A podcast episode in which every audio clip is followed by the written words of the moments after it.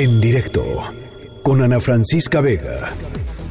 Esta tarde en Diputados se está dando un proceso muy importante, muy interesante, eh, sobre todo muy relevante para la consolidación democrática en México, para la consolidación institucional del propio órgano electoral, porque se está eh, terminando de eh, pues discutir, debatir y deliberar en torno a las personas que van a formar parte del comité técnico eh, que con criterios de eh, transparencia y con criterios de em, eh, no filiaciones partidistas van a evaluar a las personas que, los aspirantes, digamos, que presenten su candidatura para ser los próximos consejeros en el Instituto Nacional Electoral. Son cuatro los, los puestos que están en el Instituto que van a terminar, digamos, su periodo y van a iniciar cuatro nuevos consejeros.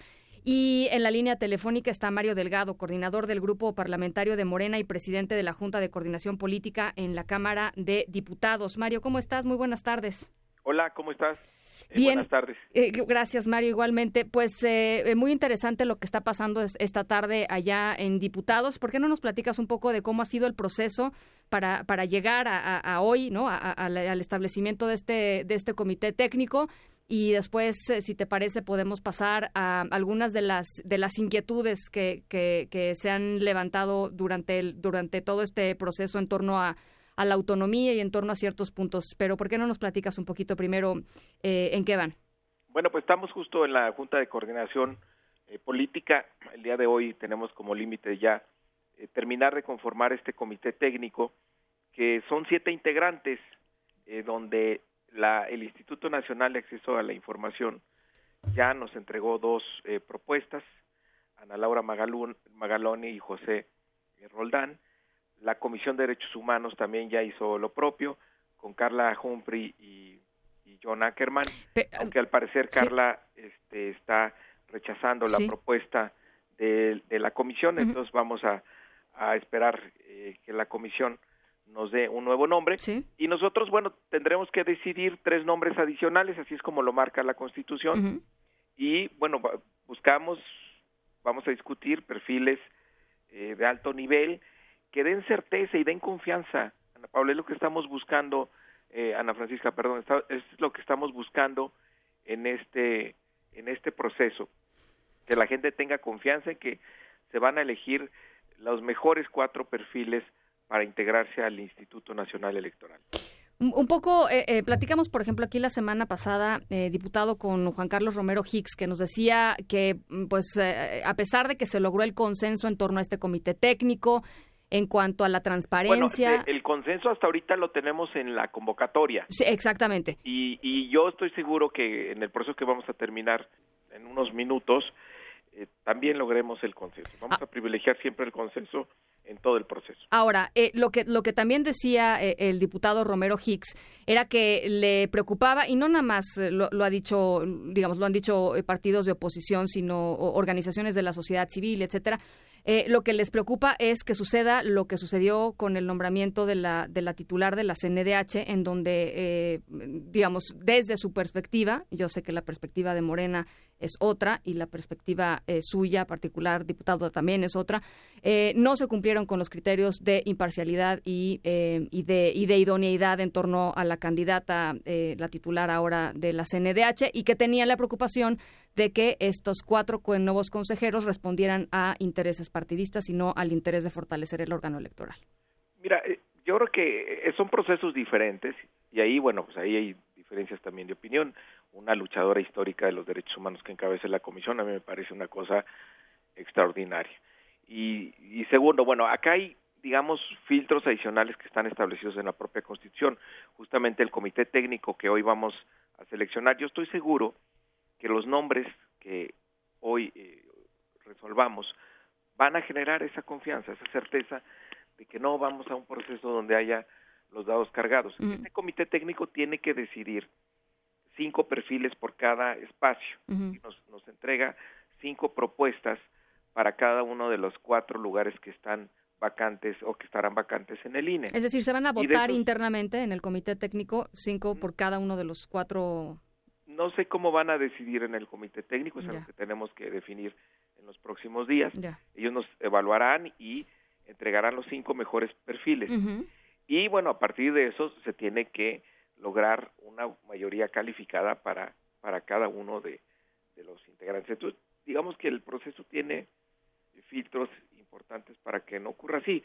Ahora, lo que vamos a tratar de romper eh, es mecanismo de cuotas y cuates, que terminaban anulando estos filtros que establece la Constitución, donde los partidos pues se repartían las posiciones y ya casi no importaba el perfil. Ahora no vamos sobre esa idea, vamos sobre buscar cuatro perfiles cuya participación dentro del INE fortalezcan a la institución y nos eh, dé mayor confianza en, nuestra democracia. Oiga, ¿y no le, no le brinca un poco, por ejemplo, en este contexto, el nombre de John Ackerman como, como miembro de este comité técnico? Eh, John Ackerman muy cercano a, Morena, muy cercano ideológicamente al presidente eh, López Obrador, acompañado al movimiento desde, desde sus inicios, desde su formación, esposo de la secretaria de la Función Pública. ¿No, no le parece que, pues, que por ahí puede John es un académico muy reconocido, actualmente dirige un un centro muy importante en la Universidad eh, Nacional. Evidentemente es público que tiene posiciones en favor de, de nuestro movimiento. Y esto no lo, lo excluiría porque parte de, de, los criterios para este comité técnico es que no hubiera afiliaciones partidistas, ¿no? No, pero él, yo tengo entendido que él nunca ha participado eh, en Morena como afiliado, como candidato, como dirigente. John se ha mantenido siempre en, en la academia de manera independiente. Claro, por, supuesto que puede tener opiniones eh, a favor eh, o en contra de, algunas cosas.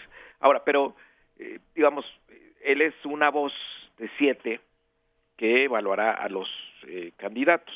Y yo creo que hay que esperar la composición final del comité técnico. Yo estoy seguro que va a generar confianza. Y al contrario, voces como las de John pues son bienvenidas y yo creo que van a enriquecer este proceso.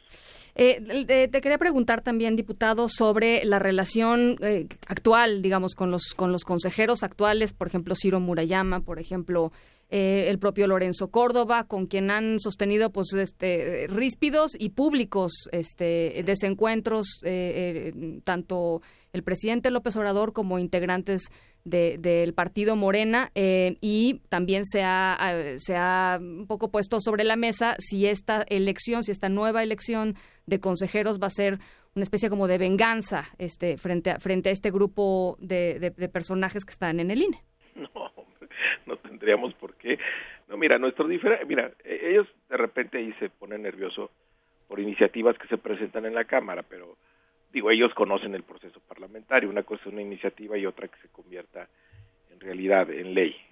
yo creo que, con todo respeto, en algunos casos se ha sobre reaccionado. En lo que sí claramente no estamos de acuerdo es en el tema de la austeridad. Ellos sí consideran que ellos deben ganar más que el presidente de la República. Y ese diferendo, pues sí, sí está claro que nosotros pensamos que no, que debe haber orden en todo el tema de sueldos y, salarios. Y bueno, tenemos muchísimos funcionarios amparados ante la Corte porque quieren ganar más que el presidente de la República. Dijiste, Mario, sí, dijiste, diputado, que, que, no, que, que no querías ya más príncipes en el INE, ¿no? Pues es que, se digo, ellos se ponen frente al espejo y dices, no, sí, sí, me, merezco ganar más que el, que el, que el presidente. Yo creo que pues muy alejados, ajenos al proceso de austeridad que está viviendo nuestro país. Yo creo que ahí sí ha habido sensibilidad por parte de, ellos. Hay algunos consejeros que han decidido no tomar esa ruta e incluso pues ya este diferendo provocó una controversia constitucional por parte de la Cámara de Diputados porque el, eh, ya en su órgano interno, su manual de percepciones, pues ya se pasó por debajo del arco del triunfo las disposiciones de la Cámara, el decreto de presupuesto. O sea, en el decreto de presupuesto nosotros les pusimos los salarios y, ellos ahí decidieron no respetar el decreto de presupuesto de egresos, hacer su propio manual de percepciones, por supuesto, pues para ganar eh, mucho más. Entonces, bueno, pues es algo que la Cámara no podía quedarse cruzada de brazos, ni, ni siquiera es un tema ahí de, ideología, sino de hacer respetar la función constitucional de la Cámara de Diputados. Eh, ¿Nos puedes adelantar, diputado, algunos de los nombres que, estaría poniendo sobre la mesa el eh, Partido Morena y en la Junta de Coordinación Política para estos tres espacios del Comité Técnico? No, porque pues tenemos que, que les faltaría el respeto a mis eh, compañeros coordinadores, un proceso que hemos llevado de manera muy eh, coordinada, conjunta y sobre todo buscando el consenso, que es nuestra prioridad, buscar el consenso. Pero, eh, digamos, estás eh, en, el, en, el, en el entendido o estás en el ánimo de que esto no genere una controversia mayor, digamos, ¿no? No, de, que genere consenso. Ese proceso tiene que generar certidumbre. Bueno. parte importante es que esté apoyado por todas las fuerzas políticas. Bien, finalmente, Mario, aprovechando que, que, te tenemos en la línea, diputado, eh, te quisiera preguntar por, por, este tema de coyuntura que tiene que ver con las mujeres y con la percepción que, que ha eh, pues expuesto el presidente López Obrador en algunas de sus declaraciones en torno a al movimiento que se está pues, eh, formando para este próximo 8 de marzo y el, paro del 9 y, y, diciendo que atrás de, de, estos movimientos pues hay fuerzas conservadoras manipuladoras este, ¿estás de acuerdo con esa percepción? Yo lo que creo es que, bueno, mi, percepción sobre el tema es que hemos vivido durante muchos años bajo una educación pues muy machista, donde se invisibiliza la terrible violencia de género que, que tenemos incluso en nuestra vida cotidiana. Y, y, se ha hecho mucho para erradicar la, la violencia, pero no ha sido suficiente. Claramente es pues insuficiente y, es una sociedad muy iniquitativa eh, eh, por donde quiera que se le vea. Entonces, eh, hacen falta este tipo de cosas. Yo lo que creo es que este tipo de movimiento, y sobre todo el paro el 9, debe generar una sacudida de conciencia, pero de toda la sociedad, para que empecemos a pensar diferente y veamos esa tremenda violencia que existe y reaccionemos ante ella. Entonces, no creo que sea un tema contra el gobierno. Por supuesto, hay grupos que claramente quieren aprovecharse y dirigir esta este tipo de manifestaciones en contra del gobierno. Pues como en casi todos los temas, ¿no? Sí, pero terminan por desvirtuarlos. si, se les permite que se cuelguen, pues terminan desvirtuando el, noble objetivo que persigue de manera auténtica el, el movimiento. Y yo creo que eso es lo que hay que hay que proteger precisamente para que tenga el impacto deseado. Y yo creo que ya esta denuncia que ha hecho el presidente pues se ha permitido identificar a aquellos que están colgándose y que le quieren dar otro matiz. Bien, pues eh, te agradezco mucho, diputado Mario Delgado, coordinador del Grupo Parlamentario de Morena, presidente de la Jucopo. Eh, te, te, agradezco mucho estos minutitos, de verdad, y pues pendientes, muy pendientes de lo que pasa esta tarde. Al contrario, gracias a ti por la oportunidad. Un abrazo, gracias. En directo con Ana Francisca Vega.